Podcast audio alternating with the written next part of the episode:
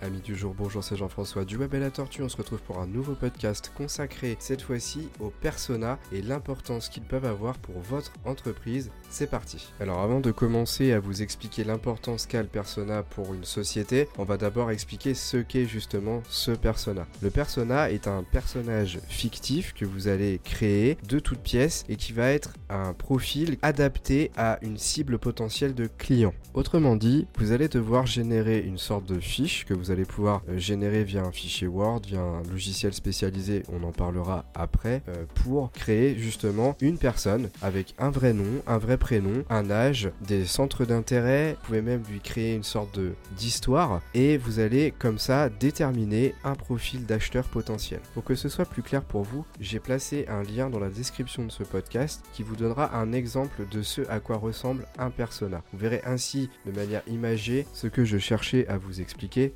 avant. En règle générale, il est important de faire plusieurs personas, entre 3 et 5, c'est plutôt pas mal, sachant que bien entendu, il serait trop simple de déterminer une seule cible globale et il est toujours préférable d'en dissocier plusieurs, puisque en fonction de ces profils, vous n'allez pas forcément appliquer les mêmes méthodes de vente. Et oui, puisque par exemple, si l'un de vos personas a une tranche d'âge comprise entre 45 et 60 ans et qu'une autre euh, cible a entre 25 et 35 ans, il est logique que vous n'utilisiez pas les mêmes méthodes. Par exemple, les réseaux sociaux que vous allez cibler pour communiquer ne seront pas les mêmes en fonction du persona qui a une tranche d'âge plus élevée par rapport à la tranche d'âge plus jeune. Mais alors, à quoi sert concrètement le persona pour une entreprise? Eh bien, le persona est entre guillemets un instrument qui va vous aider à mieux vendre vos produits en segmentant vos clients potentiels, ce qui va vous permettre de détacher vos méthodes de prospection, de communication et ainsi d'optimiser vos chances de vendre. La méthode du persona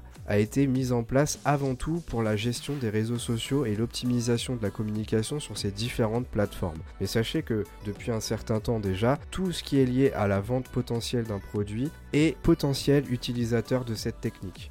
Alors comment on crée un persona? Quels sont les outils qui existent pour en créer? Eh bien je vais vous en parler tout de suite. Pour créer ces personas, il existe des outils gratuits et des outils payants. Les outils gratuits, il n'y en a pas beaucoup, ils sont souvent très limités.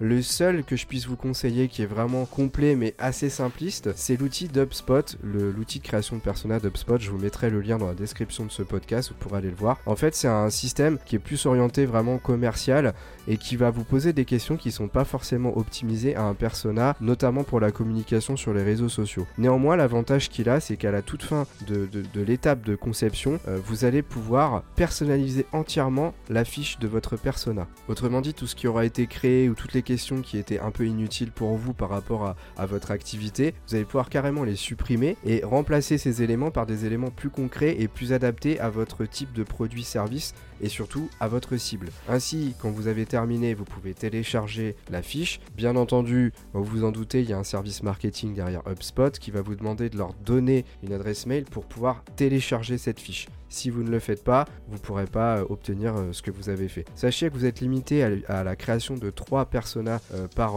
utilisateur. Sinon, après, vous êtes, vous êtes bloqué dans la version gratuite. Mais rien ne vous empêche d'ouvrir une navigation privée et d'en refaire autant que vous voulez. Autre astuce gratuite pour créer un persona efficace, c'est l'enquête terrain. Autrement dit, vous créez un formulaire, par exemple avec l'outil Google Forms, où vous allez poser des questions à vos clients potentiels que vous allez diffuser sur Internet via vos réseaux sociaux via un mailing. Et dans ces questions, vous allez justement pouvoir récolter des informations clés, comme par exemple si la personne est intéressée par votre produit ou service, bah de lui demander euh, une date, euh, alors pas forcément une date de naissance, mais une tranche d'âge, de cocher parmi la tranche d'âge dans laquelle elle se situe. Et en fonction des résultats des statistiques globales à la suite de cette enquête, bah vous aurez par exemple toutes les tranches d'âge majoritaires qui ressortent de votre étude. Vous pouvez aussi leur euh, proposer de répondre à des questions sur leur centre d'intérêt. Ceci permettra à la fin de savoir par exemple quels sont les centres d'intérêt majoritaire de vos clients potentiels. Et ainsi de suite, ceci va vous permettre de dégager forcément à la fin ces fameuses fiches de persona dont je vous parle depuis tout à l'heure. Pour terminer dans les astuces gratuites, je vous invite à utiliser vos statistiques de réseaux sociaux. Oui, en effet, sur les statistiques, vous pouvez savoir par exemple quelles sont les tranches d'âge de vos visiteurs et euh, savoir par exemple s'il y a plus d'hommes, de femmes qui vous écoutent, qui regardent vos posts, qui sont sensibles à ce que vous faites. Et de ces statistiques, vous allez pouvoir également obtenir des résultats tels que l'enquête que je vous ai euh, proposé de faire juste avant. Cela va vous permettre aussi de compléter vos personas de manière plus précise. En cumulant ces trois astuces, HubSpot, l'enquête terrain plus les statistiques de vos réseaux sociaux, vous allez pouvoir concevoir des personas gratuitement, très efficaces et qui vont vous permettre d'optimiser vos systèmes de vente et de prospection bien entendu par la suite pour votre entreprise. J'espère que le podcast vous a plu, il est terminé. N'hésitez pas à vous abonner si vous ne l'êtes pas encore sur le web et la tortue et toutes les plateformes sur lesquelles nous sommes présents, Google Podcast, Spotify, Apple Podcast et ainsi de suite. Nous avons également une chaîne YouTube à laquelle je vous invite à vous abonner. On publie des vidéos dès que c'est possible, plus bien sûr les podcasts que vous entendez régulièrement sur notre chaîne. Passez une bonne journée, à bientôt pour un prochain podcast du Web et la Tortue.